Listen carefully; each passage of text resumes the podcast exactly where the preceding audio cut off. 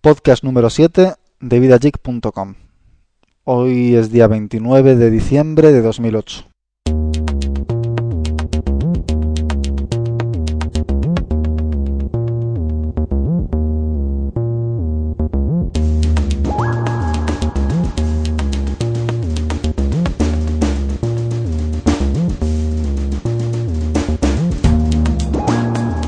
Bueno, muy buenas Jaime, muy buenas Paco. Hoy Hola. estamos Hola, al hola. completo. Buenas. Bueno, eh, ya está bien, llevamos un buen rato hablando sin darle al botón de grabar, así que ya va siendo hora. Son ya las doce y media de la noche y mañana algunos de vosotros tenéis que trabajar, me parece a mí. Sí, llego un poquito prontito. Me he levantado a las cinco y media, para ser exactos. Madre mía, cinco horitas vas a dormir, como bueno, Bueno. cinco horitas. A ver, a ver cuánto nos extendemos, espero que no mucho. No mucho. pues más De todas formas hay que hacer el esfuerzo que tenemos una buena estadística de cada dos semanas programa. Ya llevamos un mes y medio así. Eh, efectivamente, ya tenemos pues eso, tres episodios o cuatro ya consecutivos cada 15 He días. grabado así más que en 10 meses, macho. Increíble, ¿eh? 10 meses ya grabando podcast. Esto no, esto, no, esto no es normal, esto no es normal. Pero bueno, esto es el séptimo, o sea que vamos a contar como que llevamos cuatro y los otros serán de prueba. Y ya está, si no, no puede ser. Bueno, hoy vamos a hablar sobre sistemas operativos para teléfonos móviles. Eh, entonces, bueno, pues teníamos un par de noticias relacionadas con ello, así que lo hemos pasado al monográfico sobre este tema. Así que en noticias solamente tenemos un par de noticias relativas a Apple que parece que nos vamos a convertir en un podcast más sobre Apple y no puede ser, que hay muchos. Así que bueno, esperemos que la próxima vez tengamos algo más preparado, que ahora con la Navidad no nos ha dado tiempo a preparar mucho. Tampoco han pasado muchas cosas, ¿no? Está la gente muy tranquila, está sus cosas, oye. Y, bueno, ahí van pasando. Sí, la verdad es que las noticias más relevantes han tenido más gracia ayer por el Día de los Inocentes y, y poco más, que han sido las chorradillas que han publicado por ahí algunos, algunos podcasts.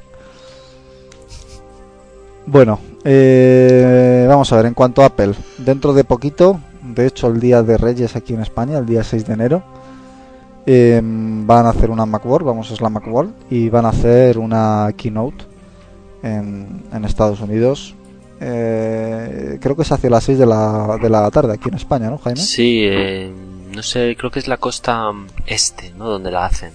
Entonces, convertido a la hora española es a las 6. A veces es a las 7, dependiendo de la época del año, y ahora toca a las 6 para que la gente no se distraiga, ¿vale? Porque otras veces eh, sí que ocurre que es a las 7.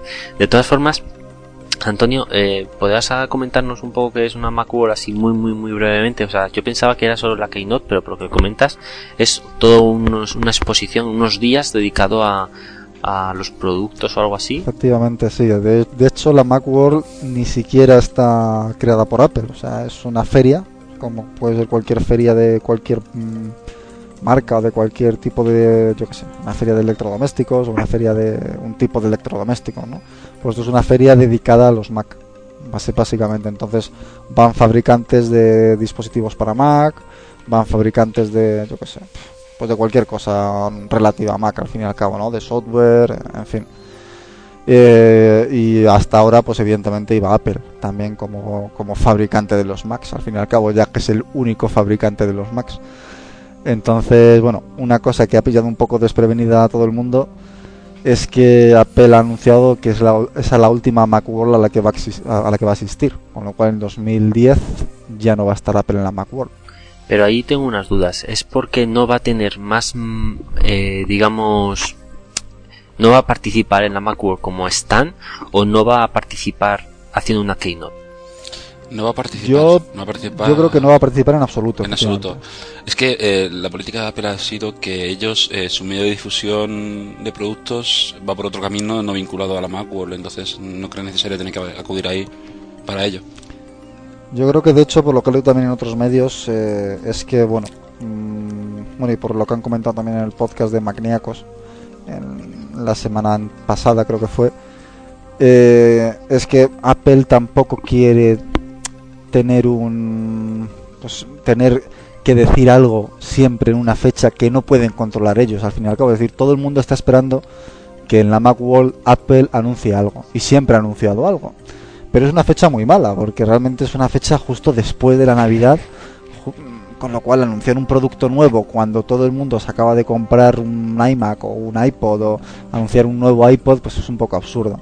Entonces yo creo que Apple quiere quitarse un poco ese esa cosa que tiene que hacer siempre, ¿no? En la Macworld y, y, definir él ya cuando él cuando quiera anunciar algo, ¿no? Y decir, bueno, pues si lo quiero anunciar antes de Navidades o después o en febrero o en noviembre, pues pues que sea libre al fin y al cabo de anunciarlo cuando cuando quiera y no tener esa imposición puesta. Hombre, visto así, la verdad es que me parece bastante lógico, ¿no? Y, y ahí sí que apoyaría en ese sentido esa decisión.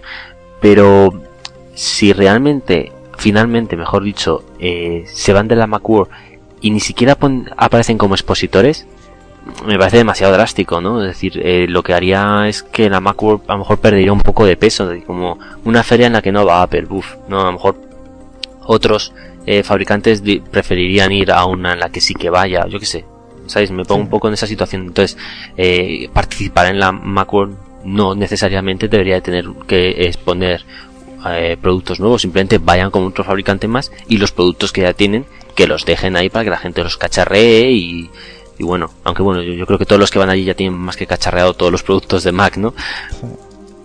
Seguramente sí, si no, hombre, también habrá expositores que tengan productos de Mac al fin y al cabo, que sean pues, distribuidores de Mac o...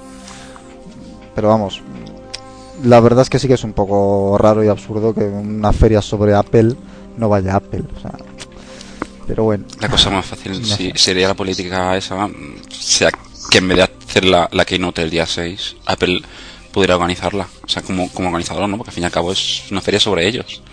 Eh, organizarlo, por ejemplo, yo que sé, en marzo, en abril. no sé, Claro, pero el problema es ese, el, problema es que la Macworld no la organiza Apple, pero sino que lo todo sería poder, poder hablarlo porque es una cosa en la que venden muchísimo. Siempre se espera que salga ahí Steve Jobs con hablando de otra cosa que este año no sale Steve Jobs. No, no. ¿Lo habéis oído ya? Sí, sí. se cuenta efectivamente, que... efectivamente, eso es muy curioso. La verdad es que la gente está empezando a lucubrar que está habiendo un cambio de de liderazgo en Apple. El tema, dicen también por el tema de, salud de propio Steve Jobs, ¿no? Que sabemos todos que salió de un cáncer de páncreas hace unos años y, y, bueno, pues está ahí la cosa del tío bastante, bastante perjudicado, ¿no? Por lo menos se le ve muy, muy deteriorado en todas las imágenes que sale y tal. Eso, eso dicen, bueno, no sé, no sé, yo no sé si hasta qué punto, hasta qué punto eso es un rumor o realmente es así o no sé. Apple siempre ha desmentido que tenga problemas ahora mismo de salud, pero...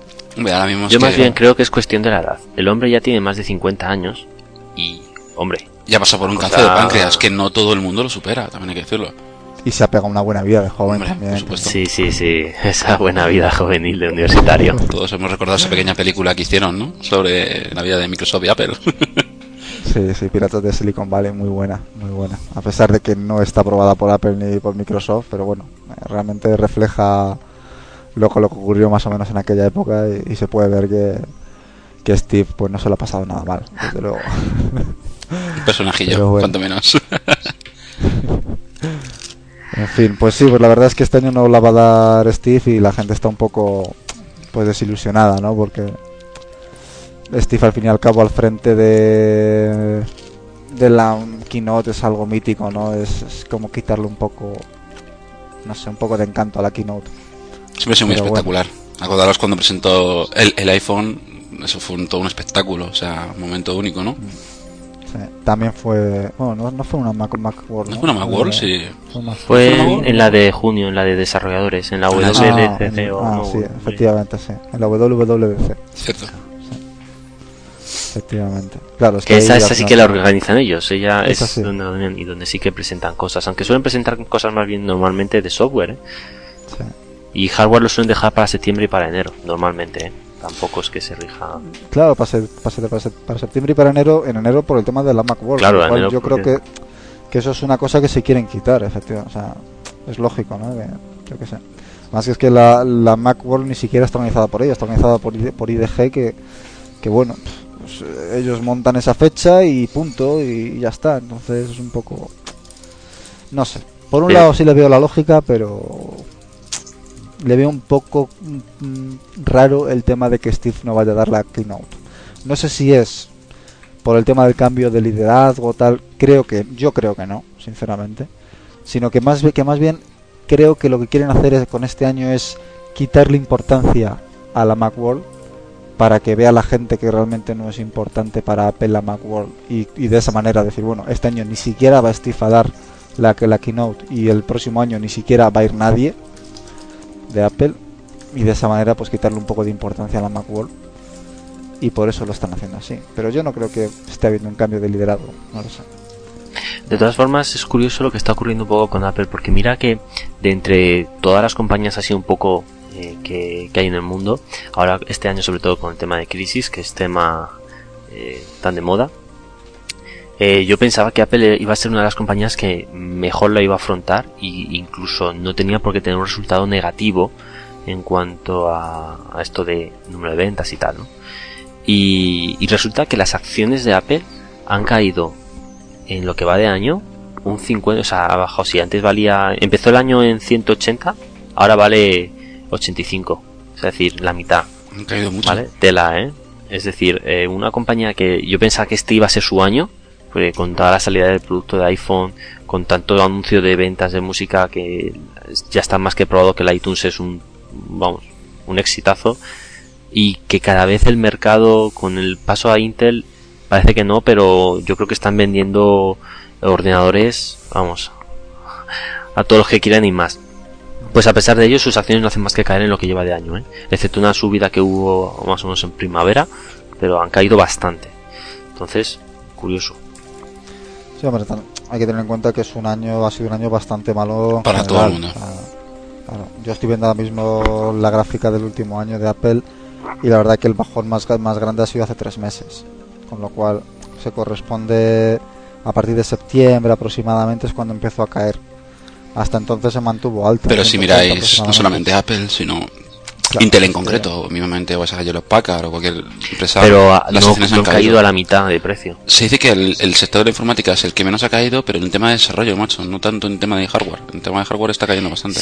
sí pero, eh, por ejemplo, eh, Apple ha, caído a la mitad, ¿vale? Pues Dell, eh, Dell, te lo digo ahora mismo. No, no puedo decírtelo. No lo tengo a mano. Antonio, ¿lo tienes tú a mano? Dell no, pero quizás te lo pueda sacar en un momento. bueno, pues eh, Microsoft lo he visto y sí que ha caído, pero no ha caído tanto. ¿Vale? Ha caído como un 70%. Lo cual me asusta, ¿eh? Porque aquí, por ejemplo, compañías de tecnología no es de ordenadores, pero bueno, la que tenemos pionera, la más tocha es Telefónica, ¿no? Y Telefónica cayó, creo que pasó de 20 euros la acción a 15 euros. Es decir, estamos hablando de un 25% de pérdida nada más. O sea, que, o sea, que no es mucho. habrá que esperar un tiempo de todas maneras. Estamos siempre eh, lucubrando, lucubrando, bueno, que no sabe la palabra. Eso. De, de la ha pasado de 25 dólares a eh, 10 dólares. Pero si te fijas en la gráfica de Dell... También es desde septiembre, a diciembre. Madre mía. Es, que son todas. el, tema, el tema está en que en estos próximos seis meses va a ser una cosa muy complicada a nivel a nivel general, ¿no? Se habla de la crisis y la crisis afecta a todo el mundo. Si la gente no consume, el que sea al final que compra y que hace que todo se suba, mm, malamente la, gente va a poder levantar nada. Entonces todo va a seguir cayendo. Habrá que esperar, va a ser un periodo de seis meses, un año muy complicado para todo el mundo, sobre todo las grandes empresas y medianas y pequeñas, todo el mundo, todo el mundo en general. Yo creo que, yo creo que para las pequeñas más, ¿eh? Pequeñas sobre todo, sí, porque... Porque las grandes al fin y al cabo lo, lo maximizan mucho en plan de, uy, estamos en crisis y tal, pero lanzan ahí una R, una R, eh, despiden gente, con, eh, bajan producción y tal, pero se controla. Se controla. las pequeñas empresas. Hay empresas que han despedido más de la mitad de su, de su plantilla. Sí, más de la mitad. pero SEAT está, está al, punto de la quiebra, por ejemplo. Yo mismamente, en la empresa que trabajo yo, que es Europcar, eh, la empresa está de coches, tenemos más de 2.000 trabajadores en España y se está hablando ya de, revolución de empleo. O sea, tela, ¿eh? Sí, está todo, está todo chungo. Está claro que en general está todo mal, tanto aquí en España como en el extranjero, y al fin y al cabo es algo que viene de América yo no creo que sea un problema de Apple, sino es un problema global. Ah, yo creo que Apple está probablemente en uno de sus mejores años. a, pesar, de, la crisis, sinceramente, vamos, no hay más que ver como todo el mundo ahora mismo está sacando terminales como el iPhone. O sea, en el momento en que Apple está marcando moda, vamos, lo hizo con el iPod y lo está haciendo ahora con el iPhone. O sea, en el momento en que saca un dispositivo, ya la gente le va siguiendo. O sea, no, no, no tiran para otro lado. Con lo cual, eso quiere decir algo. O sea, mal no le puede ir cuando está marcando por dónde hay que ir. O sea, al menos en cuanto a tecnología. a lo mejor realmente no es que marca el, camino, sino que el camino estaba claro, que tenían que ser dispositivos táctiles, tenían que ser eh, conexiones internet permanentes, o sea, eso yo lo llevo oyendo ya toda la vida, casi como quien dice. Lo que pasa que ha sido el primero. Yo creo que más bien la diferencia no es que no es que haya inventado nada nuevo, ¿eh? en cuanto a conceptos. Acuérdate hace años que nos compramos el qué marca era, Motorola, Acompli 9 el Motorola este de tapa táctil. La cómplice 09. Qué época aquella, macho, madre mía. Era, táctil, con conexión a internet. Y tenía, es verdad, tenía GPRS, fue de los primeros, y tenía Java. Era un teléfono impresionante. era un teléfono de la leche, estaba muy bien. Y sin embargo, tú fíjate, o sea, eh, ha sido ahora cuando realmente está empezando a verse eso. O sea, Pero cuando tienes un terminal que, además de que tiene que hacer cosas, es ligeramente potente como para realmente hacer algo, porque aquel era la leche pero las aplicaciones que metías eran Java, cuando estaba saliendo Java, que no había ninguna sola aplicación, ni había desarrolladores, y, tampoco permitía hacer mucho. La conexión a internet era GPRS, pero a un precio prohibitivo. ¿Sabes decir? Que tampoco es... No, no tenía las condiciones el mercado como para coger ese producto y lanzarlo a una estrella. ¿Las condiciones quién las ha marcado? ¿El mercado o las ha marcado Apple? La tecnología, la tecnología, Que, que permite hacer eso. si, no existieran las conexiones a Internet con tarifa plana todavía, Apple no hubiera sacado ni hubiera triunfado. Si no existieran las mm, pantallas touch y la memoria de giga a los precios, ten en cuenta una cosa que Apple ha hecho, ha forzado a las operadoras a que tengan esa tarifa plana. El Estados Unidos antes. empezó con AT&T y hicieron un pacto a la hora de sacar el terminal con una con, tarifa eh, de datos. Se vendía el teléfono sí o sí con tarifa de datos. Claro, y aquí igual, pero esas tarifas de datos ya existían antes.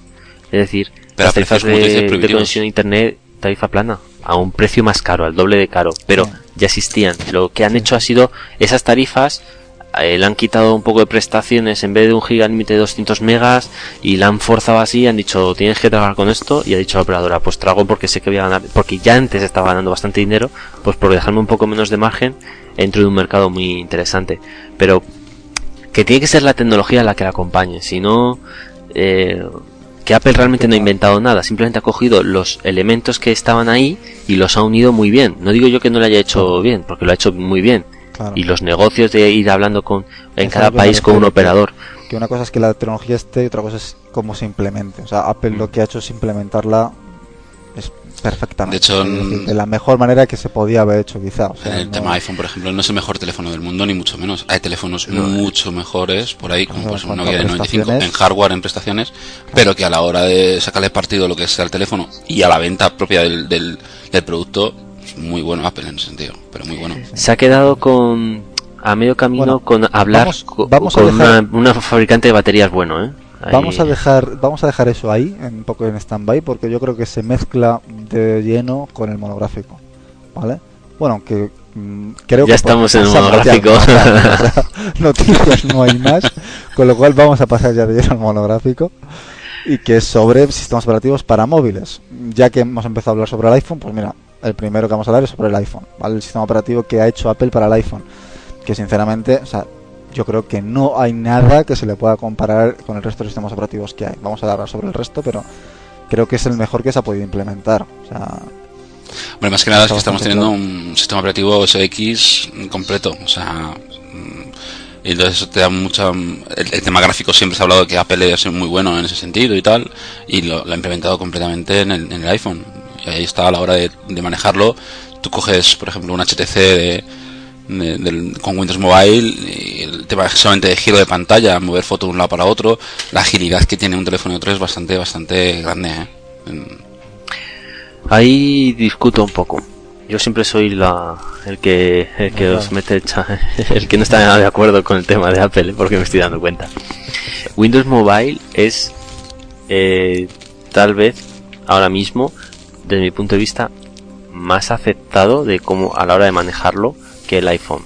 Y explico por qué. Lleva una tendencia a muchos más años en el mercado y hay mucha más gente que sabe manejar un Windows Mobile que un iPhone a, día de hoy. De hecho, mucha gente tiene un iPhone y no sabe manejarlo bien.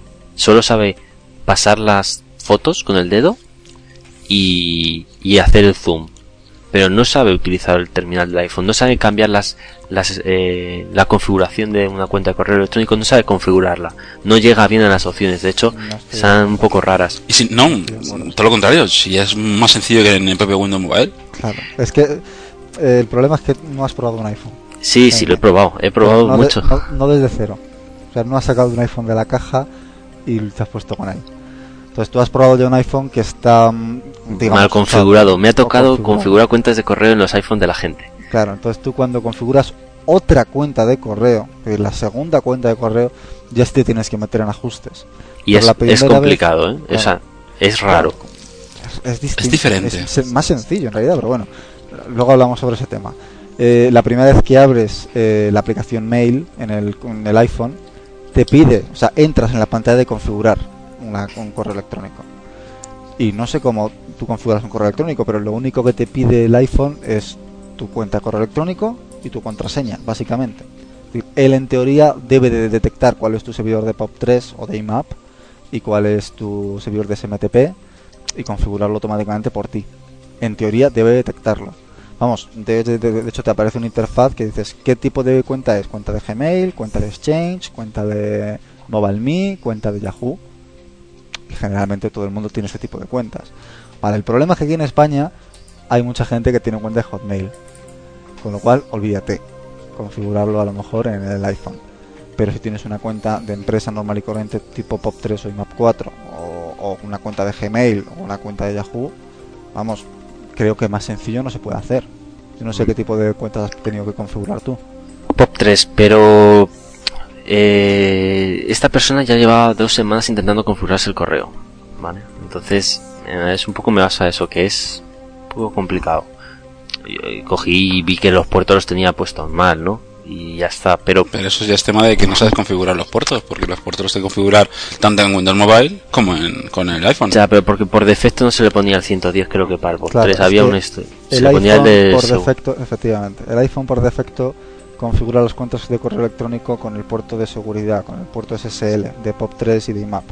Claro. Entonces, bueno, a lo mejor su servidor de POP3 no se nos soportaba SSL y había que configurar en el puerto estándar y quitar la seguridad. Ahí le hubiera venido bien un botoncito de cuenta conexión POP3 con seguridad o sin seguridad y ya hubiera probado uno u otro y ya una cosa, es que efectivamente, es que el iPhone cuando ve que no es capaz de conectarse con seguridad, te lo pregunta. Oye, ¿quieres configurarlo sin, seguridad? Vale. Y eso solo te lo cambia, con lo cual yo no sé por qué ha llegado hasta ese punto de no era capaz de configurarlo. No lo sé, pero sí. Pero bueno. pero vamos, un poco a lo mismo. Windows Mobile tampoco está tan mal. Es decir, tú tienes tu botón de inicio, tus aplicaciones, y la gente una vez que ya se lo conoce, joder, lo usa y no, no tiene problemas, ¿sabes? Que yo veo a gente que no, no tiene informática y que tiene un teléfono con el Windows Mobile y hace las cosas.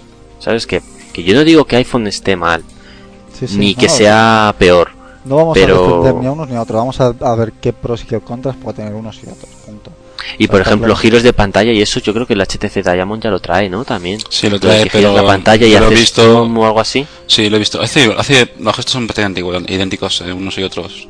Hacen, eh, en vez de, por ejemplo, tú para hacer el zoom amplías con el, con el iPhone con los dos dedos hacia arriba y hacia abajo, ¿vale? Y en el, en el otro es como una especie de giro, bueno, es un poquito más raro. Pero va más lentillo. Vamos, yo por lo menos lo he visto y va más lento.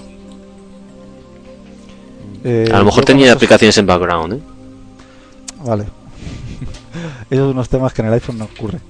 No puede ocurrir porque no puede haber aplicaciones en background. Exacto. Que, las, que. Pero bueno, yo también he visto el tema de los giros de los detectores de movimiento en el, de los acelerómetros en el, la BlackBerry Storm, esta nueva que ha salido.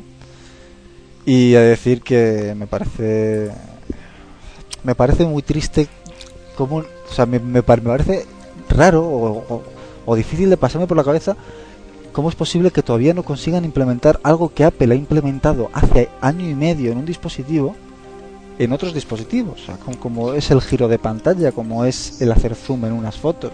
O sea, a lo mejor tiene problemas con patentes, ¿no? Mm, no, en ese aspecto yo creo que no, no, eso es software puro y duro, no. Sí, pero si la idea está patentada y tal, en principio, a lo mejor en Estados Unidos no pueden usarla. Un tema que está patentado que no se puede utilizar y eso es por lo que no estamos viendo dispositivos multitáctiles es porque la pantalla multitáctil está patentada por Apple. Con lo cual por eso no hay dispositivos multitáctiles aparte del iPhone. O sea, los únicos dispositivos táctiles que veis, la BlackBerry, los, los dispositivos que haya con Windows Mobile, Android, serán táctiles, pero no multitáctiles. Ahora mismo. No sé hasta cuándo o... Yo he oído... Aparte que iban a intentar a patentar los movimientos en, el, en la pantalla. Esto también estaba, lo leí esta mañana. No me acuerdo dónde lo leí, pero lo leí. Como los movimientos, las transiciones. Exactamente, eso es. Los giros. Eso es.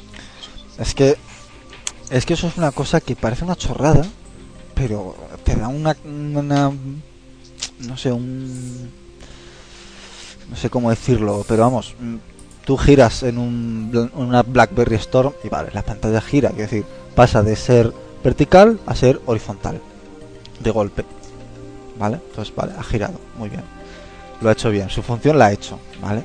Pero el iPhone la hace con más estilo, o sea, ves que la pantalla gira, ¿vale? Entonces, no deja de ser una chorrada, pero es algo que le da valor al teléfono, ¿no? O al, software, al fin y al cabo, ¿no? Que está corriendo en el teléfono. Otra cosa que me fijé, que me parece algo tan sencillo, no sé, mm, el hacer zoom en una imagen, en la BlackBerry Storm haces doble clic, que por cierto hay que hacer clic en la pantalla, hablaremos sobre eso también. Haces doble que doble clic para hacer ese zoom, y como al segundo, o sea, pero sin exagerar, ¿eh? Como después de un segundo completo de hacer ese doble clic, la ves que la imagen está más cerca y también de golpe, evidentemente, o sea, ves que estaba más lejos y de repente está más cerca. Entonces, no sé, son pequeños detalles que, que en el iPhone es, ves que haces el doble clic y instantáneamente se acerca esa imagen que, que no lo ves en otros dispositivos. Entonces, me sorprende, ¿no? Que, eso no consigan sacarlo, esas animaciones, ¿no? que no consigan sacarlas. No sé. Y eso puede ser debido otra vez, digamos, a las patentes, aunque me repita, es decir... Puede eh, ser, eh, Paco ha dicho que, que, que quieren patentarlo, no sé, yo no lo había escuchado, que estaban patentados, no, no lo sé, no lo sé, pero...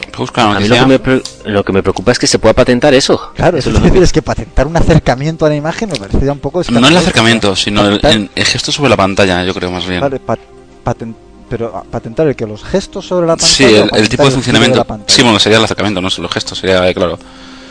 El, interfaz de usuario a nivel de que tú mueves los dedos separándolo y eso significa alejarse y si los mueves acercándose es zoom. Eso es un gesto. Eso son gestos sobre la pantalla. Sería gesto de pantalla, lo que, lo que, pero claro, sería más que nada, no es gesto. Patentar el gesto, el gesto no es imposible patentarlo. Ahora sí, aquí estoy viéndolo así. ¿Quién puede Apple patentar el pinch, que es el gesto de, de, de, soltar los, los dedos y juntarlos para acercar y alejar? Expertos dicen que es posible. A lo mejor están intentando patentar ese tipo de gesto. ¿Vale? Eh, bueno, eso ya entramos en otros rollos, pero no estamos hablando sobre eso, porque al fin y al cabo ese gesto solo se puede patentar sobre una pantalla multitáctil que tiene... Y ahí estamos en las mismas. ¿Y por qué se puede patentar una pantalla multitáctil? O sea, ¿qué pasa? Eh, eh, yo, yo quiero patentar la de tres dedos. Entonces ya nadie va a poder hacer, o sea, no sé, me parece que patentar cosas tan abstractas. Al decir multitáctil ya es más de uno, con lo cual. Hombre, es una cosa que, oye. Yo quiero patentar las pantallas 3D, que son en relieve. Si tú lo has inventado. Ya nadie, en el mercado ya lo detengo. No, me lo estoy inventando ahora mismo, y entonces soy capaz ya y, detengo el mercado. Que me parece un poco injusto. no, mm, lo veo injusto. llevo. Pienso que en el, tal día como corremos hoy, o sea, hay tantas cosas que están ya creadas que si se te ocurre algo lo mejor es intentar patentarlo y sacar el máximo partido. Por ejemplo, en ahí está el error. Estás intentando sacar el máximo partido, pero no el máximo beneficio social. Es decir, ¿tiene sentido patentar las ideas? Tú tienes una mentalidad más abierta o la tecnología. que la tiene más cerrada. O sea, sí, pero que es que ahí lo que estás intentando es patentar ideas.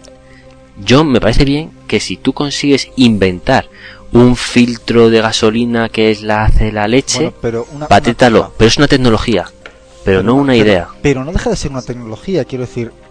Eh, es Apple, si Apple ha inventado la pantalla multitáctil, es decir, una pantalla que sea capaz de reconocer más de un dedo sobre ella, y él y Apple ha invertido tiempo y dinero de I D para poder desarrollar una pantalla para que, para que haga eso, que sea capaz de detectar más de un dedo, yo voy más allá. no le van a dejar patentar? El tema del MacBook. Vale, patentas con esa tecnología. El tema del MacBook, por ejemplo, ¿os acordáis cuando hablábamos sobre el, en el podcast, cuando yo cuando compré el, ordenador?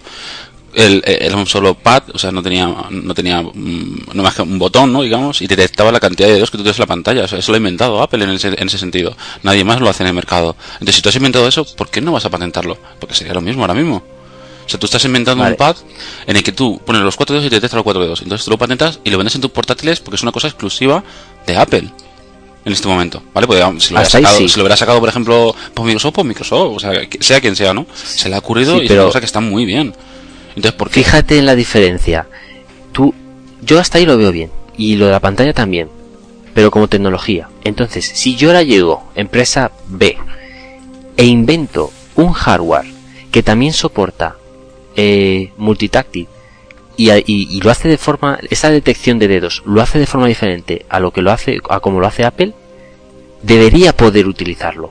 Debería poder sacarlo al mercado. Sí en ese sentido no estoy de acuerdo totalmente. Pero si se inventa la, la si se patenta como idea ya no puedo sacar al mercado aunque la tecnología sea diferente. Entonces no me permite evolucionar. Y probablemente a lo mejor mi idea no mi idea mi tecnología a lo mejor es más precisa. eh, sí, sí pero ya no la puedo sacar al mercado, luego nos estancamos y hacemos un monopolio por, porque se adelantó. Paco, tú ahí no estás de acuerdo. Sí, no, no, estoy de acuerdo, pero no estoy de acuerdo. O sea, muchas veces las grandes ideas, eh, tú puedes tener una, idea genial que no llegas a desarrollarla, mm, se la comentas a alguien, ese alguien la desarrolla y te has quedado con la idea, pues eso, metida entre las piernas.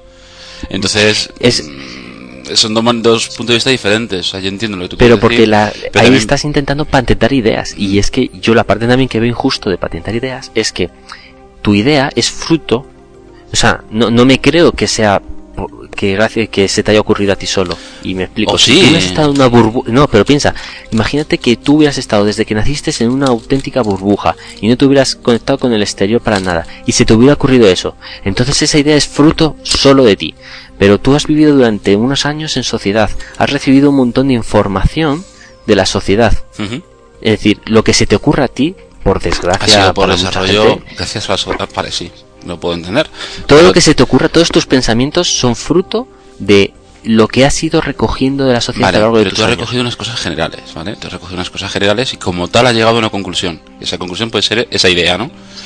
Pero esa idea no, ha llegado es una copia. Bueno, pero es una copia, no una copia, es una, una, recopilación de información y, y tú has llegado a, a, a, esa evolución, ¿no? A, ese punto. Eh, ¿Quién más ha conseguido llegar a eso? ¿Alguien es una copia. ¿O alguien ha copiado? No. ¿Quién, quién es el que, el, que, el, que, el que copia? ¿El que ha creado esa idea con toda la información y tal? ¿O el que ha cogido la, idea que tú has, que tú has, que tú has, que tú has recogido con, con lo que decíamos, ¿no? La información, de, como tú dices, de, la sociedad y demás, y te ha copiado la, la, idea tuya? Porque la idea la tienes tú, o sea, la idea, vale, Claro, yo digo que ambas son, son copias, ambos son copias y ambos deben estar permitidas. Pero ambas son copias, pero una copia, una copia desarrollada por decir una manera, sino que tú has desarrollado y has llegado a esa conclusión y el otro es el que se aprovecha de, tu conclusión. Pero, claro, es, que... es que ahí es mi diferencia, es por eso digo, las ideas son unas cosas y las tecnologías con planos, con datos, con estadísticas, con pues tal proceso tal tal más definido es otra. Siempre la siempre de tecnología me parece siempre se dice que todo está inventado. y con esa teoría que dices tú Jaime todo está inventado porque claro la sociedad todo se habla y todo tal y todo está inventado pero eso es mentira no no, está, todo inventado. sino que todos los inventos son evoluciones de otros de otras mm, informaciones. Claro pero esa evolución como alguien tal, la lleva a cabo. Entonces alguien ha tenido esa ocurrencia de llevarla a cabo y eso ha, ha, llevado tu tiempo, pues hacía 10 segundos que te ha costado meterte en el cuarto de baño y pensar en eso, o, te has tirado 3 años desarrollando y gastando dinero de tu bolsillo para llegar a, esa conclusión, ¿no? Entonces, cuando tú ya llevas X desarrollo, mm, que venga alguien y se aproveche de tu idea es bastante fuerte, ¿no? No se aprovecha. Si es capaz de hacer lo mismo que tú, es capaz de hacer lo mismo que tú basado en tu información. No, no se copia. Es que. Vale, yo llego Jaime mira, se me ha ocurrido que las botellas de agua en vez de ser redondas van a ser cuadradas porque las agarro mejor. Pues yo no sé por qué, porque sí. Y es tú, mm, me gusta esa idea. Pues voy a, voy a llevarla a cabo. Vale. Y la creas cuadrada. Y además eres, además eres capaz de crear botellas cuadradas. Vamos a tener eso en cuenta. No sé cómo haces botellas, cómo eres capaz de hacer botellas cuadradas. Yo no lo sé. Pero si yo encuentro una otra forma una forma, sin saber cómo haces tú, botellas cuadradas, de hacer yo también botellas cuadradas, ¿por qué no tengo derecho a hacer botellas sí, sí, cuadradas? yo tengo derecho, pero, pero dime tú, a lo mejor, eh, después de la idea que dado yo, eh, yo soy el que lo lleva desarrollando tiempo, yo lo voy a, lo voy a cascar al mercado y resulta que ese mercado ya está ocupado por, por otra idea que, que, que, que me la han copiado, ¿no? Entonces eso, es... Mm.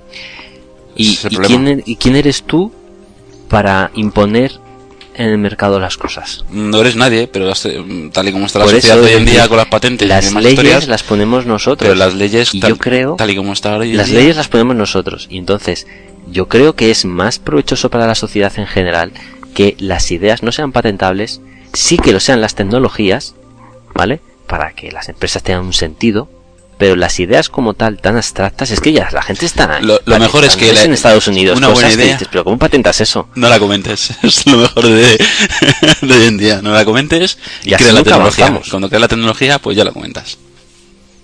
Bueno, lo que está claro es que de nuestro público mucha gente me va a apoyar a mí, lo sé. sé que estáis ahí escuchándome. No, yo la verdad es que creo que tienes toda la razón. O sea, sinceramente creo que las patentes son un atraso para la evolución de, de las cosas, pero sí que es cierto que al fin y al cabo se crearon en su día para evitar precisamente lo que dice Paco, evitar precisamente que la gente robe ideas o robe o se adelante a otra persona que lo ha pensado antes y se lo ha comentado a alguien o no sé. O sea, si es que yo, yo la razón se la puedo dar a Jaime porque es que tiene toda la razón del mundo.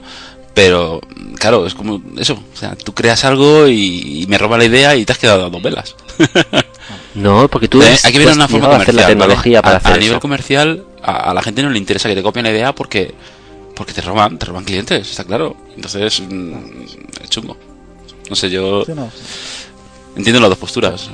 Aportaría más la de Jaime, me sería más normal, pero como vivimos en un mundo de economía pura y dura, suyo- pues Yo creo que lo ideal es que, evidentemente, eso lo definen jueces y tal, pero yo creo que lo ideal es que las patentes como tal, si se, ator- si se otorgan a, a meras ideas, que bueno, que no se otorgan a meras ideas, ¿eh? que tiene que presentarse un proyecto de lo que es, de lo que hace, de cómo lo hace y que no haya nada que lo haga también, en teoría, ¿no? Pero bueno, eh, el tema es que esas pa- patentes tengan una fecha de caducidad corta, al fin y al cabo yo creo que sería lo lógico. Es decir, mira, ahora tú me estás patentando una pantalla multitáctil, pero esta patente mm, va a durar seis meses. A los seis meses cualquier otra persona va a poder sacar también pantallas multitáctiles. Es que sería lo y para suyo, no de puedes cerrar nunca tener- un, un proceso. Ten- Tener un poco de, de, oye, pues eh, sé que tengo seis meses para hacerlo bien, que luego puede venir otro y hacerlo mejor que yo. Claro es. Hombre, que ahí entraríamos en la práctica de monopolio, ¿no? Que siempre nos quejamos y, y pues, pues, pues, pues no, no sería normal. Es que imaginaos que, que alguien patenta el doble clic. ¿Vale? Ahora os echáis las manos a la cabeza y decís, ¿cómo va, va alguien a patentar eso? Imaginaos que, que lo escuché hace. tiempo que se quería Sí, es que también lo escuché. Entonces, imaginaos que alguien patenta el doble clic. Ya nadie puede utilizar el doble clic en el escritorio. Nadie que no sea ese fabricante o a quien dé permiso ese fabricante. Entonces llega otro y dice, no, yo es que invento el triple clic. ¿Sabes? Que me parece absurdo, es decir, no Sí, tiene sí, ningún sí. sentido. Sí, sí. Y entonces es una evolución. Con lo cual, la pantalla multitouch es la evolución de la pantalla touch a secas. Estaba claro que tenía que venir. No has inventado nada nuevo. Lo que has inventado es la tecnología que soporta hacer eso. Y me parece bien que nadie pueda coger su iPhone, abrirlo, ver cómo funciona, cómo está hecho y reproducirlo igual. Eso sí que me parece una copia y oye, pues eso sí que, que estoy de acuerdo que lo patente. Pero, pero la idea del multitouch era una evolución del touch, o sea, no ha inventado un concepto nuevo. Eh, si alguien consigue hacer eso con su tecnología propia, adelante, ¿sabes? Es- por eso digo, diferencio mucho entre tecnología y ideas. De Eh, hecho, ideas. no sé si os acordáis, antes de que saliera el iPhone, eh, sal- Microsoft eh, sacó una Ah, de la su Surface, mesa, ¿no? la- sí, efectivamente, la, la, ta- la mesa Surface esta, ¿no? Mm. O sea, Esa era multitouch. y era multitáctil, o sea, que es que yo no sé hasta qué punto tiene la patente de Apple o no, o, o si- no sé exactamente, porque es que también me extraña que la Surface esta todavía no haya salido o no se esté viendo de una manera un poco más, no sé, es un Mm. poco extraño todo, no sé, no sé, debe haber Sí. un rollo de patentes bastante... bastante fuerte.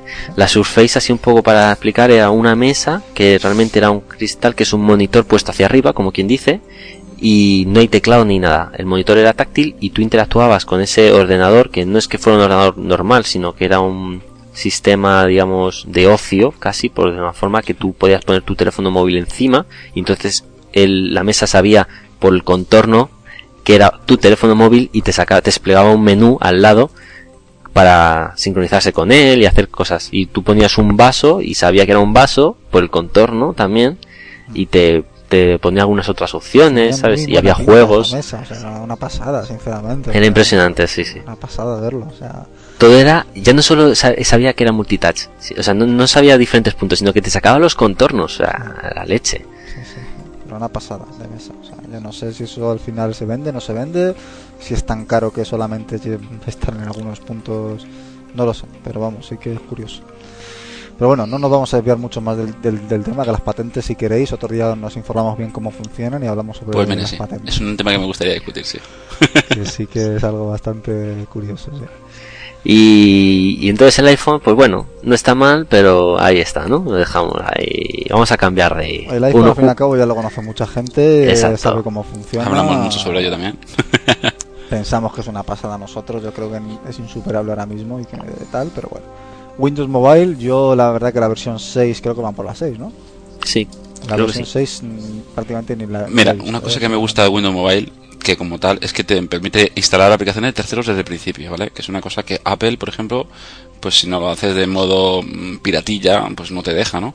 Y tienes una aplicación como TomTom que está muy bien.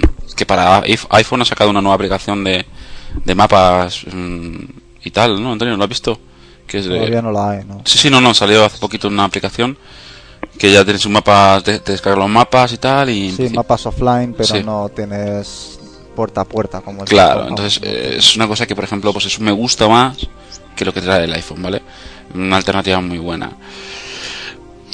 Mm. Pero bueno, eso al fin y al cabo el software, el TomTom no, no, ha, no ha salido todavía, todavía para Apple. Que no sé también si será por... Se comentaba que, que, iban a, a ello, ¿no? Pero... Sí, yo no sé, o sea, me extraña que tarde tanto en salir. O sea, yo creo que hay algún otro rollo por ahí que se nos escapa de temas de licencia de Google Maps o, o algo de eso. Porque no me cuadra que no haya salido una aplicación que, vamos, que sería probablemente la más vendida seguro del App Store, o sea, pero seguro. El precio del TomTom es bastante alto, ¿eh? Como licencia de software. Hombre, como para ir a la App Store. Saldrá, no, hombre. Da mm, igual, ¿eh? ¿y por qué no va a ir a la App Store? Saldrá como. Bueno, puede ir, pero a, a, 40 pavos a lo mejor. No, lo que pasa es que. ¿Cuánto cuesta comprar, por ejemplo? Porque tú compras el, el TomTom y los mapas. Y te compras. Los mapas. Mira, mira, mira, el tema son los mapas, sí. El tema son los mapas. Habría que hacer algo en la App Store para que soportara instalar, digamos, plugins para aplicaciones. Pero eso me imagino que, que Apple llegará a un acuerdo con ellos para poder hacerlo. Sería lo más lógico. Y después los mapas ocupan 300 megas. ¿Te bajas los 300 megas? Sí, sin ningún problema. Eh, sí, pero desde el ordenador. Claro. Conectándole con wifi. Bueno, sí. Ah. con wifi, conectado con, con wifi o desde el ordenador. O si estás perdido en medio del campo y necesitas ese mapa. Depende, claro, efectivamente, depende de los mapas. Hay mapas, también venden los mapas por zonas. ¿eh? O sea, no solamente venden el mapa de toda España, también venden el mapa solo de Madrid. O sea que se puede comprar un mapa pequeñito o UP menos. Mira, eh, por ejemplo, TomTom en el Navigator 6, eh, con software y mapas, con este de Europa y demás, son 129 euros lo que viene costando. Viene con mapas detallados de 20 países, instrucciones y tal. Este imagino que vendrá con el dispositivo de, de, GPS, ¿no? Que en muchos, pues sí, mira, viene con el dispositivo GPS. En este caso, Apple pues no necesitaría tener ningún dispositivo GPS, puesto que ya viene incorporado en él. Sería aplicarlo. Entonces, ¿qué puede costar un dispositivo GPS? Yo los he visto por 80, 70 euros. Entonces, pues reduce. Imagino, pues sí. Pero ahí, si el problema no es tecnológico. Debería ser. Paco, hay el problema. Sí. A ver qué os pisáis. A ver qué os pisáis. Sí, ¿eh? me he dado cuenta. Que yo lo que digo que, que el problema no es tecnológico ni es de eso, es simplemente que Apple, si dice que esa aplicación no entra en su App Store ni se va a vender para su dispositivo, no se vende. O sea, ese, esa imposición por encima de todo de, no, tu aplicación no. Con lo cual, probablemente tenga un acuerdo con Gmail, o sea, con Gmail, con Google Maps, y quiere que todo su sistema de localización vaya a través de su aplicación de, de mapas. Entonces no acepta ninguna entrada de, otro tercero. Porque, de hecho, una vez leí por ahí que Apple iba a denegar todo software que se pareciera a una aplicación que ya tuviera él. Es decir, no va a haber ningún gestor de correo ni nada que sea ya. están, están, abriendo ya más la mano, ¿eh? En ese aspecto. Es que eso es súper monopolio, es decir, no, yo no quiero que. Claro, no decir. lógica ninguna. Y ahí es donde entra Android. a ver, ¿qué, qué, es, ¿qué, es, Android? Pero bueno, vamos a enganchando, antes, de, antes de Windows Mobile. Windows Mobile, como sistema operativo, no vamos a hablar del software que le puedes instalar a Windows Mobile, que evidentemente una ventaja es que hay muchísimo para Windows Mobile, al fin y al cabo. O sea, hay que tener en cuenta que Windows Mobile es un sistema operativo que lleva muchos años también en el mercado, con sus más y con sus menos. Un sistema operativo que, bueno, eh, viene de Windows CE. Yo no sé si os acordáis de Windows CE. Mm. Yo llegué a tener Windows CE 2.0 hace la torta de años. Pero vamos, que va saliendo, va actualizándose, va saliendo cada vez más aplicaciones y hay muchísimo para él. Entonces, eh, no sé, no sé, es una ventaja, pero el sistema operativo como tal, ¿qué tal está? O sea, yo no sé cómo lo ves tú, tú que lo has probado más, Jaime o, Paco. Mm, bueno, comentamos un poco cada uno. Yo lo, ya te digo, lo veo súper sencillo de utilizar, lo veo como una adaptación del entorno Windows de escritorio y por lo tanto hay que recordar que el 90% de usuarios son usuarios Windows y están acostumbrados a ventanas con X para cerrar y, mi, no tiene si tiene minimizar, no, no tiene minimizar. Y, y entonces, digamos que para eso es una mm, transformación natural. Es una cosa... no, no, les cuesta nada utilizarlo.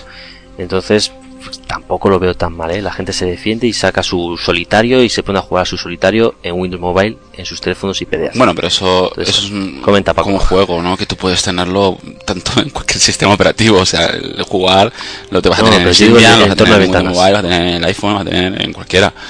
lo que sí es interesante que me gusta de Windows Mobile es la hora de la multitarea que tiene. Lo que pasa es que se ralentiza siempre mucho, es un problema que siempre va a tener Windows, pero la multitarea funciona, funciona y es y es bastante bastante majete. No es feo, o sea, un sistema operativo la verdad que, siempre mm, es bonito y tal, pero eh, no me termina de convencer. Siempre los menús ahí tan despegables, todo pegado uno a otro, con, con la facilidad que tienes a la hora, por ejemplo, te comparo al iPhone y el Windows Mobile que lo he tenido en... No Windows Mobile, he tenido PDA y usaba Windows Mobile, ¿vale?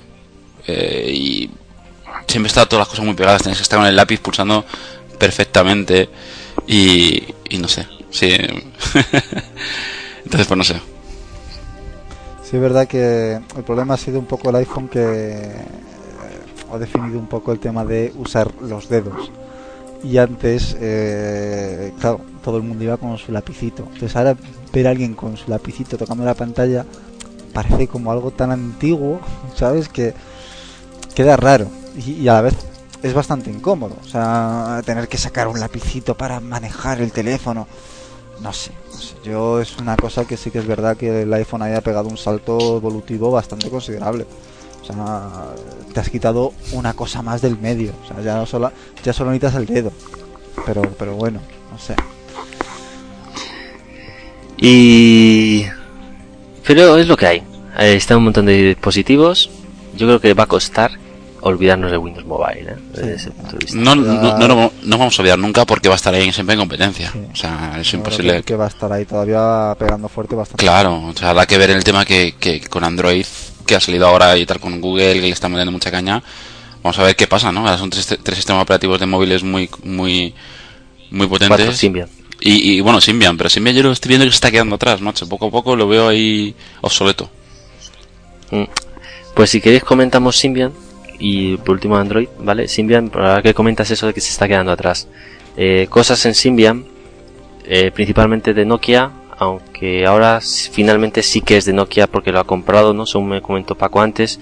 Y antes había, se había implementado en otros modelos como Motorola y como Sony Ericsson, que también eh, formaban parte de, digamos, la fundación Symbian.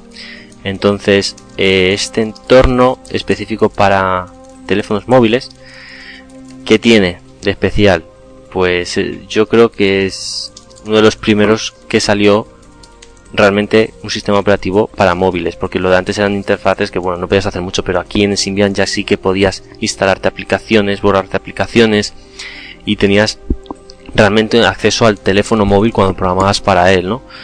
Eh, ¿Cómo se está quedando atrás? Sí que es verdad, pero es por las interfaces. Es decir, realmente el, sistema operativo Symbian soporta todo lo que soporta cualquier otro sistema operativo de móviles. Tiene reproducción de vídeo, tiene GPS, soporte de GPS mejor dicho, tiene soporte de aplicaciones en background, eh, por tener tiene hasta antivirus. Lo que pasa es que el interfaz le está fallando. Pero yo creo que ahí ya no es el problema de Symbian, sino es el problema del fabricante, en este caso Nokia, que ha tardado muchísimo en sacar un terminal táctil para Symbian. El, ¿Cuál es el Express Edition este? El 5600 creo. Y encima no ha sido un, Sí, 5100, ¿no? 58, 5800. 5800. Y encima la experiencia de usuario al parecer no es muy buena a nivel de táctil. Entonces, mm, no es problema de Symbian desde mi punto de vista, si no es problema de, eh, del fabricante de hardware que no llega a sacar un terminal que sea con tirón. Creo que eh, van a sacar el N97, lo han anunciado hace poco. El N96. Que va a ser con... Si no me equivoco. No, no, después del 96 el N97. El N96 es el que está en el mercado. Pero acaba de salir pues ahora van a sacar el N97. Sí, pero ya están sacando los prototipos del N97. El N97 va a ser todo pantalla, se abre con teclado, eh, o sea, se abre y te saca un teclado QWERTY se va a ser como con todas las teclas. Se desliza hacia arriba la pantalla y sale Exacto. por debajo. Y es todo pantalla táctil, lo que es la, el teléfono. Entonces se parece bastante al, al iPhone en ese sentido que es todo pantalla y tal. Y a ver si ese N97 ya trae, porque trae su cámara de 5 megapíxeles y trae un montón de gigas de memoria eh, bueno, siempre, para almacenar canciones. Bueno, yo mira, yo tengo aquí el N95 en casa y la cámara es bastante maja, ya trae óptica Car 6 y tal. Y Nokia en ese sentido siempre ha tenido unas cosas chulas, ¿no? Pero, pero por ejemplo, en un tema de fotografía, hay teléfonos más baratos que un N95 con más megapíxeles, como puede ser el Samsung o puede ser el LG, que hacen mejores fotos que ellos y a un precio mucho más económico, si lo que hablamos en, fotografía. Sí, pero tienes que equiparar todo, no, no solo, solo fotografía. A lo mejor el N96 tiene una navegación mejor que ese otro teléfono móvil, navegación interna me refiero. Mm, el sistema operativo funciona mucho mejor, siempre a ver, es un sistema operativo como tal, no es el típico menú de, de un teléfono mandar mensajes, abrir, hacer foto y enviar, ¿no? sino que llevas un poquito más allá.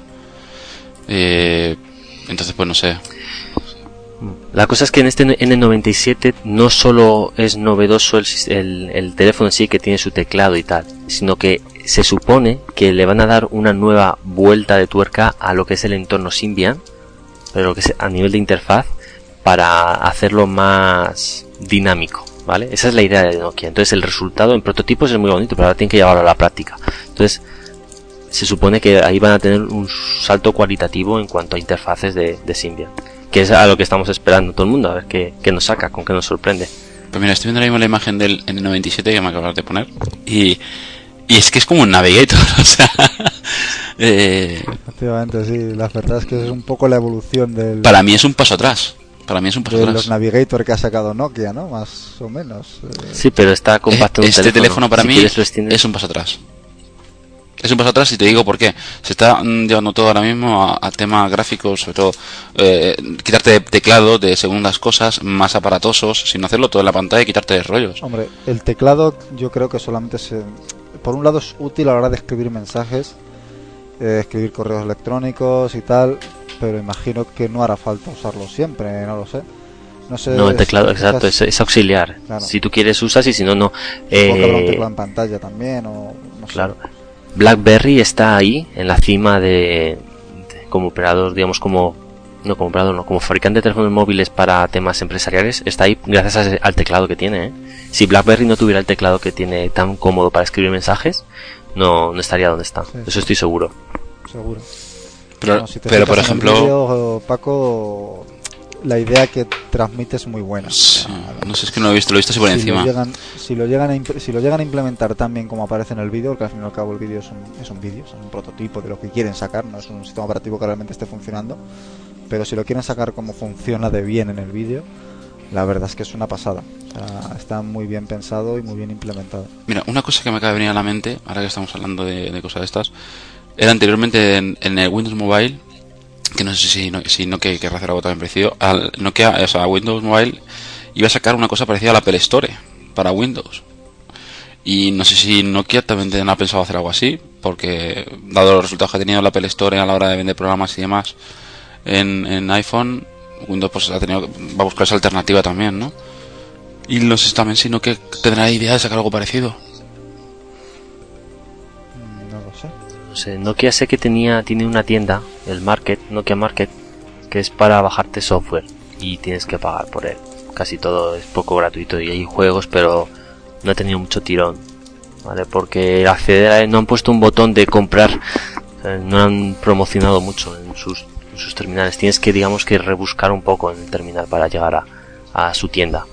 Entonces a lo mejor por eso no ha tenido mucho tirón. Hombre, el tirón de la tienda que ha sacado Apple no lo tenía ninguno hasta ahora. O sea, la verdad es que como tienda el App Store es, es- es la mejor que hay ahora mismo. La se introducido muy bien en, en iTunes y, y lo llevo trayendo mucho tiempo con el iPod y que que no también se, se- se- El iTunes fue un éxito en su momento y el App Store también un éxito. y ya ha conseguido evolucionarlo. O sea, que es que no lo ha dejado ahí, sino que lo ha evolucionado poco a poco en, una- en un entorno muy sencillo y, y tal. Entonces habrá que ver si Windows es capaz de, con su Windows Media Player, el, el- el conseguir es- algo así, ¿no? Y por supuesto, No, pues Ahora mismo Windows está fuera de ese mercado totalmente. Vamos, Symbian si saca este terminal, la verdad es que tiene muy buena pinta. O sea, habrá que verlo, tiene muy buena pinta la demo que han presentado. Habrá que ver si realmente consiguen algo así. Pero vamos, y es las aplicaciones que tengas en este teléfono no son aplicaciones que se ejecutan sobre el eh, teléfono sino que se ejecutan en el teléfono.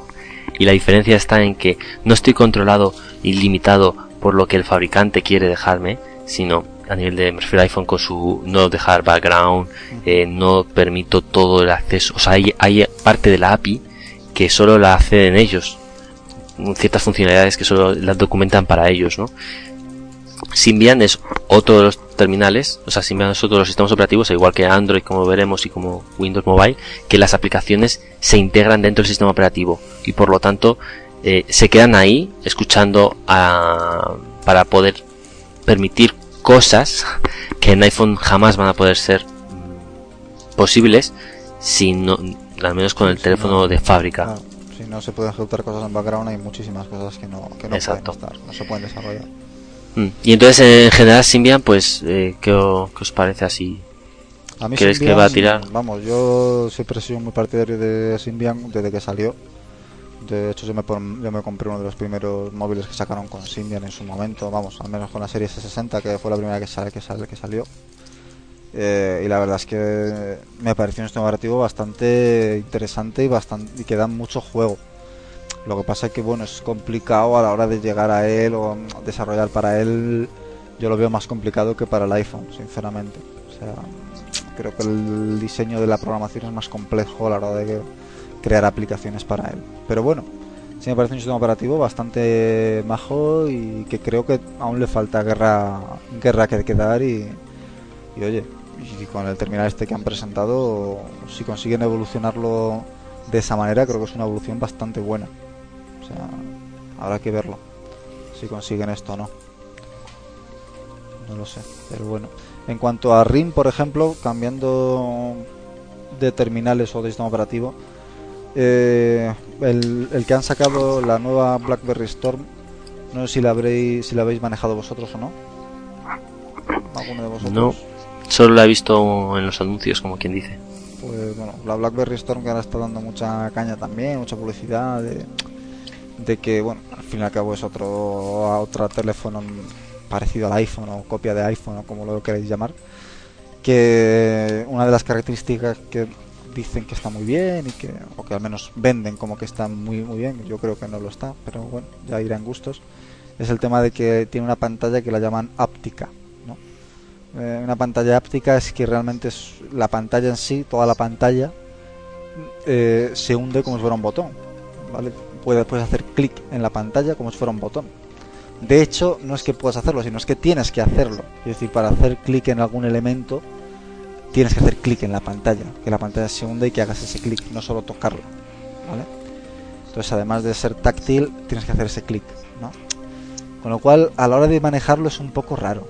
O sea, tú te manejas por los contactos, eh, vas bajando hacia abajo y tal, y vas viendo que el contacto se ilumina porque pasas el dedo por encima, como si lo tuvieras seleccionado, Pero realmente mm, no solo con pasar por encima el dedo o con hacer ese, toque sobre la pantalla vale, sino que tienes que apretar y hacer ese clic para que la pantalla sepa que está seleccionando ese contacto, ¿no? Entonces es un poco raro. Bajo mi punto de vista, no sé, no creo que le dé una funcionalidad bastante buena, sino quizá todo lo contrario. La gente no está muy acostumbrada a eso. No. Y a la hora de, escribir también en el teclado virtual que te crea, pues es un teclado como el del iPhone más o menos, pero tienes que hacer clic también mientras vas escribiendo. Entonces, es un poco incómodo quizá. ¿eh? Es lento de escribir, supongo, entonces. Es un poco más lento. Yo lo he probado y es un poco más lento en el iPhone. Y una de las cosas del iPhone que a mí me gusta mucho, que a Paco no, es el tema de la corrección automática que tiene del, del, teclado. Yo, por ejemplo, me, fío muchísimo de ella y voy escribiendo prácticamente sin mirar. Sé que alguna letra me la ha escrito mal, pero sé que al final me la va a corregir, me la va a poner bien. Con lo cual, mmm, al final de la frase va a estar bien escrita.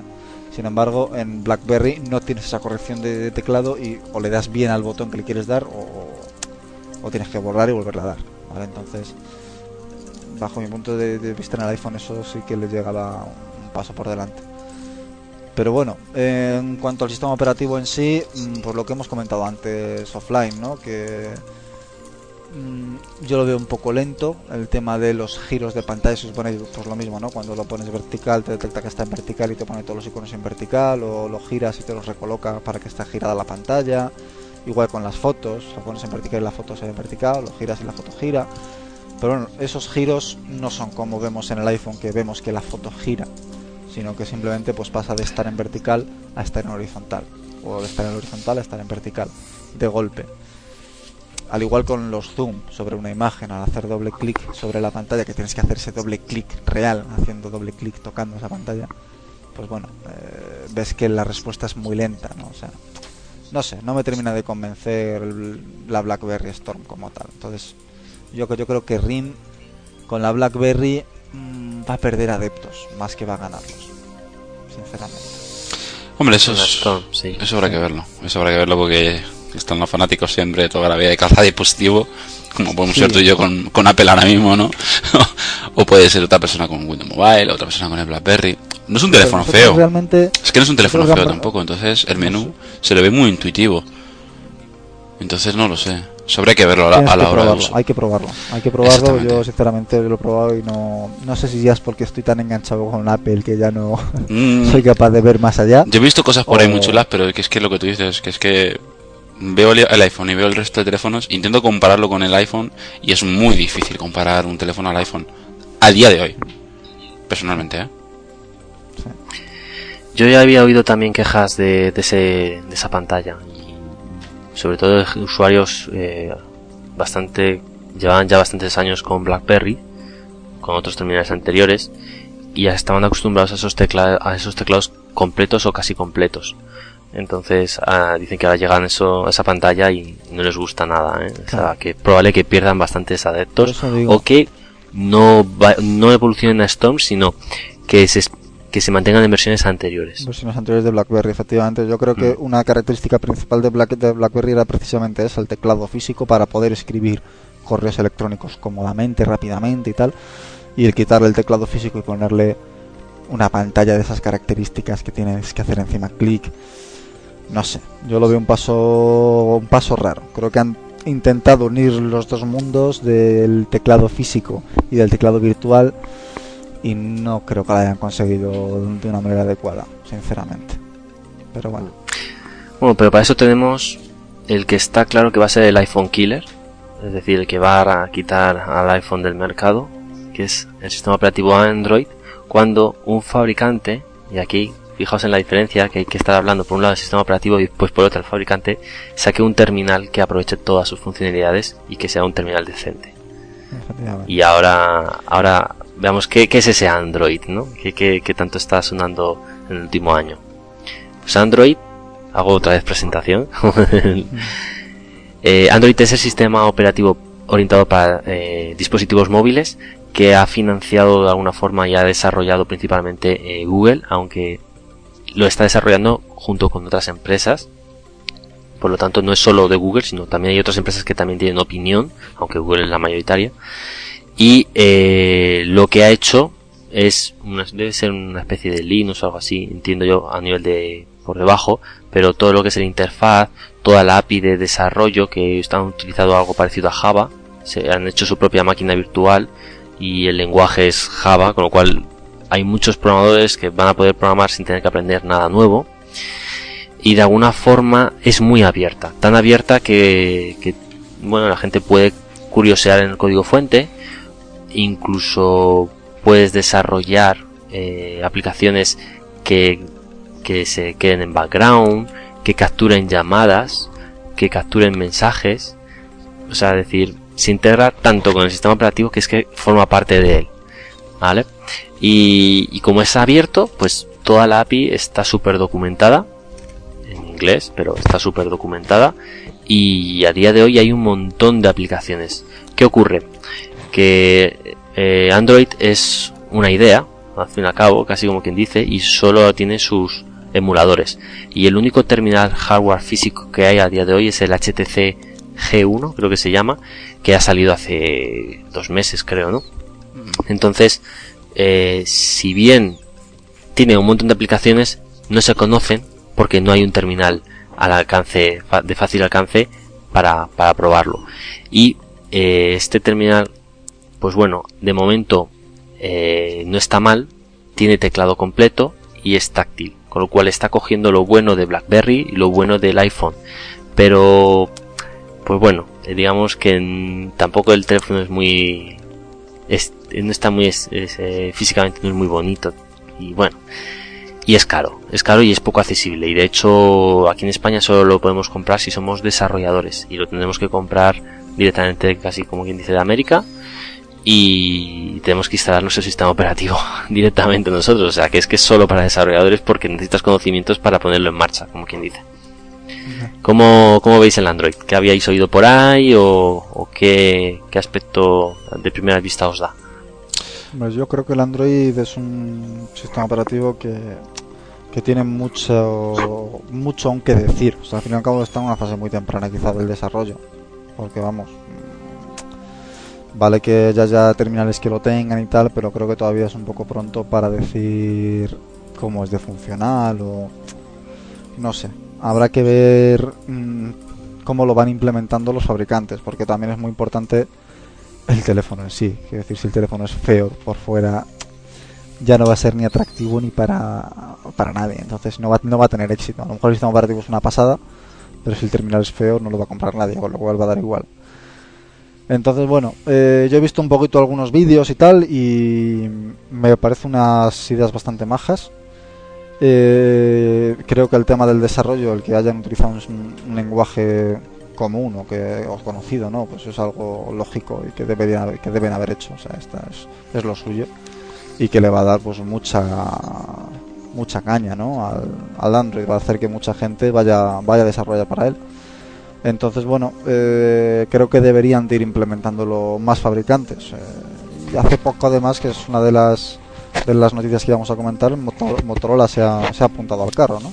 Se ha separado de. Motorola. Se ha separado de. No, se ha separado de Android. De, de, Symbian. ¿Cómo es lo que vas a comentar? Sí, eso, de Symbian. Pero es que ha anunciado que se va a pasar a Android. Claro. Ha sido una noticia importante, ¿no? Al fin y al cabo, Motorola se quedó muy pillado ahí en, la, en, la, en el pasado con, con su software. La verdad que era muy feo manejar y muy incómodo. Habrá que verlo ahora. Si aporta dinero y demás, que lo aportará seguramente, porque le interesa, le interesa que eso se haga adelante y, a ver si saca algo, algo decente también, ¿no? A Motorola pronto o, cuanto antes mejor saca un dispositivo, porque si se ha pasado a Android, tiene que sacar un dispositivo ya. Pero tampoco Motorola es una empresa que saque dispositivos rápidamente, necesita su tiempo de adaptación y tal. Por ejemplo, quien lo hace, aquí se demuestra que el open source funciona muy bien. Eh, hay un terminal que es libre que está, están todas las especificaciones del terminal disponibles y el sistema operativo que usaba era una implementación de Linux modificada, se llamaba OpenMoco. Entonces, eh, se, llama así con K, ¿eh? Y, y este dispositivo creo, bueno, más bien el OpenMoco es el sistema operativo y lo que es el dispositivo en sí se llamaba Neo Free Runner. Neo Free Runner. Entonces han portado Android para ese dispositivo y, y al parecer funciona. Voy a buscarlo en YouTube mientras habláis vosotros. Mm, hombre, yo Pero el disposit- estoy viéndolo así un el poquito. El, ¿El dispositivo es OpenMoco, dices? ¿O es el...? No, eh, OpenMoco creo que es el sistema operativo. Ah, sí, me suena a mí, OpenMoco. Y entonces, eh, por fin sacaron un terminal Sí. que implementaba OpenMoco. Entonces, este terminal, que es el Neo Free Runner, pues como está todo tan libre y tal, pues han cogido el código, y como Android está también tan libre, pues han cogido una cosa, han cogido la otra, y un poco de esfuerzo de la comunidad y lo han unido. Entonces, eh, se supone que está funcionando. Porque Android es, es open source, ¿no? Es de código abierto. Exacto. Ah, eso es- eso es- Entonces cualquiera persona podría cogerlo e implementar un teclado virtual mejor, por ejemplo, y hacer reconocimiento de caracteres. O sea, reconocimiento de diccionario, que es lo que tú dices que te gusta tanto. que yo odio O si a alguien no le gusta otra cosa, otra opción, pero si le gusta cómo lo ha implementado otra compañía en, véase, BlackBerry o cualquier cosa, pues puede cogerla e implementársela. Si la idea la tiene y tal, volvemos un poco a lo mismo. Y como las patentes a la gente en Open Source le da un poco igual porque van de por libre, pues oye, por eso yo creo que puede ser killer en el momento que haya un hardware que a los desarrolladores le permitan exprimirlo al máximo. Porque eh, si no lo hace el fabricante, en este caso original, ya se encargarán ellos de hacer las implementaciones y de metérselas a su dispositivo. Pues sí, la verdad es que sí. Hombre, es una ventaja muy muy muy interesante, que dejar a los desarrolladores, a los frikis al fin y al cabo, que es lo que más le gusta a estas cosas, el, el desarrollar cosas nuevas, ¿no? Pero- Sobre todo cuando es libre. Pero bueno. Cuando es libre es, tiene tantas posibilidades que tanta gente que está ahí con el tema de software libre va a tener mucha mucho que decir y, y de dónde salen las grandes, las grandes cosas, ¿no? Hombre, muchas posibilidades tiene. El tema es que realmente se llegan a implementar o no, porque... Yo espero que sí. Yo espero que sí. Sinceramente espero que sí. móvil, vamos a ver, estamos hablando, al fin y al cabo es lo mismo que Linux, ¿no? Pues Linux pues tiene Sí. muchas posibilidades, pero bueno, mm, ¿cuál es el sistema operativo mayoritario hoy en día? Pues Linux no. Eh, Entonces, bueno, ¿y cuál La el cosa es una sistema buena mayoritario competencia, hoy en ¿no? Que, que, que si esta competencia a lo mejor no supera a lo que está principalmente, pero que haga que lo principal eh, se le ocurre más, ¿no? Entonces sacan cosas mejores. La cosa es darse caña a algo y que salga un dispositivo cada vez mejor. Ya sea Windows Mobile, ya sea iPhone, ya sea Android, pero que salga mejor, poco a poco. Pero ahí has comparado una cosa muy interesante, Antonio, en, en cuando has dicho Linux es más flexible y tal, y sin embargo es minoritario. Pero en los teléfonos móviles el mercado es totalmente diferente. Y es totalmente diferente porque eh, necesitas un hardware, un fabricante y un software. Muy de la mano. Estamos hablando de lo mismo. Vale, No, eh, porque Vale, tiene que estar optimizado. sabes a dónde quiero llegar, ¿no? hardware, Vale. Es decir, si- siempre hay un fabricante que le va a interesar que, tu- que su teléfono móvil se venda más. Ya. si ya le dan el sistema operativo, él va a promover utilizar ese sistema operativo y, da, y va a dar todas las mejoras que pueda. Y es más, ese sistema operativo va a venir instalado por defecto en su teléfono móvil. Ya. Si los ordenadores se vendieran con Linux instalado por, defen- por defecto y hubiera sido así desde el principio, las cosas probablemente serían muy Ahí diferentes. entra. Y además la, co- la complicación de utilizar un sistema operativo como Linux no es comparable a la, a- a la dificultad de utilizar un sistema operativo aunque está eh, que sea libre, pero que ya viene una interfaz en un Sí, teléfono móvil porque un teléfono móvil claro. las opciones son más reducidas. Claro. Está claro. Bueno, habrá que verlo. A ver, hombre, si un fabricante como Motorola, que es un fabricante considerable, se pasa a Android, pues oye, puede ser que meta bastante caña en ese aspecto. Es que eso es importante, claro. Eso es importante. Habrá que ver. Ya tenemos, tendríamos dos HTC, por una parte con su experiencia con el G1, que es, intuyo yo que sacarán un segundo terminal ya más orientado a todos los públicos y por lo tanto será el, el iPhone Killer. Vamos a ver. Y luego habrá que ver. Yo voy a empezar comprándomelo, ¿eh? Yo había, había oído que no sé si era cierto o no. eh, Sony Ericsson estaba pensando en hacer, hacer algo parecido, ¿verdad? No lo sé, pero es que es muy interesante que te den todo el sistema operativo de un terminal de estos. Y Sí. con Ya, estas ya, posibilidades, para ¿no? hacer- ya no solamente eso, sino con todas las posibilidades Claro, que, es- que acarrea. esté terminado. Es que hay un gran costo eh, en el, al desarrollo de un producto, lo que es el desarrollar el software. Sí. Entonces, si ya te lo dan, que tú ya solo tienes que pensar en el hardware, pues es como reducir un montón de costes, puedes salir al mercado a un precio mucho más competitivo. hemos pasado de una filosofía de teléfono que antiguamente era llamar, mandar mensaje, eh, cuando se ve las cámaras de foto, de hacer una foto, ya está auténticos ordenadores con son los, los teléfonos móviles hoy en día, ¿no? Entonces, mm, el fabricante le interesa siempre un software contra más fácil para, para ellos implementarlo y con más capacidad, vamos, pienso yo, que otra cosa, ¿no? Y si te lo están dando hecho ya, vamos. Y imagen libre, que pues, pues tú mismo, no sé. Desde luego que sí. Bueno, pues ahora hay que ir viéndolo en el futuro, a ver cómo va evolucionando el tema. Yo creo que ya hemos dado un repaso un poco a todos los fabricantes, a todos los sistemas operativos que hay más o menos, o al menos los más importantes. Así que bueno, vamos a dejarlo ahí, que ya llevamos un buen rato y vamos a pasar a, a, trucos esta vez, porque no hay recomendaciones. Eh, bueno, trucos, llamarlo de alguna manera. Realmente hoy traemos solamente un truquillo para Mac OS X que ha surgido durante la conversación antes de empezar a grabar el podcast, que bueno, Jaime está empezando a probar el sistema el operativo, X. el Mac OS X. Está pasando al lado oscuro. y me he encontrado con problemas. Me he encontrado, con, problemas, de Problemas que, no nos hemos encontrado todos, todos los switchers que al pasarnos a, Mac. ¿Cuál es el problema, Jaime? A ver, cuéntanos. Pues el problema está en que me hago un lío con el dock. Eh, es decir, me ha pasado sobre todo con el Firefox. Voy a, explicar el caso concreto que me suele ocurrir varias, que me ha ocurrido varias veces y por lo tanto entiendo que es que al repetirse es algo común. Yo tengo Firefox y, además de usar eh, tabulados, no, o las pestañas, eh, utilizo también varias ventanas porque en algunas veces me pongo todas las cosas de un mismo tema en una ventana con diferentes pestañas y otro tema completamente diferente en otras pestañas en otra ventana y trabajo con dos ventanas. ¿Qué ocurre? En, el en Windows normalmente, normalmente no, en Windows y en Linux, se te pone o un, en la barra de, de aplicaciones se te pone lo que es un, un, botón por cada una de las ventanas o en el peor de los casos que tengas muchas ventanas abiertas eh, de varias aplicaciones te, junta todos los eh, esos botones en un único que al pulsar te despliega eh, las diferentes ventanas y ya vuelves a pulsar y ya te saca esa ventana. En el dock de Mac OS X por defecto, cuando tienes varias ventanas, te muestra un icono, solo uno, y, si pinchas en él, se te abre la última ventana que estaba abierta. Entonces, ¿cómo llegar a la otra ventana o incluso cómo saber que tienes esa otra ventana? Pues a priori no lo sabes, tienes que irte al expose o cosas así. Entonces lo he comentado y estos dos frikis me han encontrado una solución. Así que Sí, bueno, ¿Cuál era la solución? Rápidamente viéndolo he empezado a trastear un poco con los con, vamos, con los botones y tal, con los controles o, o, la, o, la, o la alternativa y tal. Entonces, bueno, realmente muy sencillo ver qué ventanas abiertas tiene una aplicación. Es que el, sistema operativo de Mac OS X, en lugar de agrupar ventanas, agrupa aplicaciones en el dock. Entonces, solamente vamos a ver que el Firefox está abierto, pero no cuántas ventanas tiene abiertas y a priori, ¿no? Entonces, para ver qué ventanas tiene abiertas, simplemente haciendo clic derecho sobre el, sobre el icono del Firefox en el dock, vamos a ver las opciones que nos da sobre esa aplicación.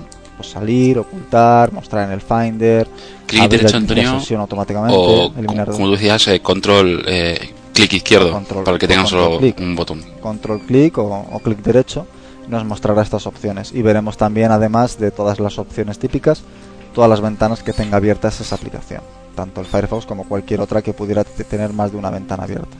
Entonces, de esa manera rápidamente vamos a ver, pues, eh, aparte de, las ventanas que hay abiertas, las opciones que podemos hacer con esa aplicación. Entonces, bueno, quizá para una persona que se pasa de Windows o de Linux a Mac, pues es la manera de ver dónde están sus ventanas perdidas entre, entre el resto, ¿no? A pesar de eso, en Expose se puede hacer alguna cosa Sí, tú abres en Expose, das al botoncito de Expose en cualquier ratón, bueno, cualquier ratón que tenga más de tres botones, le das al Expose y entonces se te abren todas las aplicaciones que tú tienes abiertas en esa en esa ventana, porque o sea, Mac OS X tiene sus cuatro, sus cuatro escritorios, digamos, ¿vale? Pues digamos que si tú, por ejemplo, estás trabajando en el primero y tienes abiertas 10 aplicaciones, por cierto, tú le das al Expose, entonces las 10 aplicaciones se te colocan en diferentes tamaños alrededor de la pantalla para que tú elijas la que tú quieres eh, seleccionar. O sea, de las que tienes abiertas, cuál quieres ir. Si el Firefox, en este caso, por ejemplo, yo tengo aquí abierto el Messenger, tengo abierto el Skype. Bueno, pues eliges lo que, lo que más te interesa, ¿no? Entiendo yo que todas esas ventanas, lógicamente no es que te las ponga todas ahí eh, del mismo tamaño, sino que las hace chiquititas de tal forma tan chiquititas como sea necesario para que quepan todas las pantallas expuestas en el escritorio y que se vea completamente cada una de esas ventanas. Son funcionales, ¿eh? O sea, Pero, funcionales 100%. Eh, comentas lo de los tres botones, para quien no tenga un ratón de tres botones, que no suele ser lo común, porque tú tienes lo del multitouch, también lo puedes configurar para que sea una esquina, ¿no? Yo tengo, ¿No puedes hacerlo de las esquinas? Sí, pero yo es que ahora mismo no estoy con el, no estoy con el MacBook, estoy en mi caso ahora mismo estoy con el iMac, ¿vale? Y yo tengo mi ratón normal y corriente, como puede tener cualquier persona que tenga en Windows. Bueno, el mío es un poquito que tiene que ir tres botones más, porque ya sabéis que hoy en día todos los ratones vienen con 20.000 botones y mil historias. Pero es un ratón de 15 euros normal y corriente que puedes encontrar en cualquier sitio.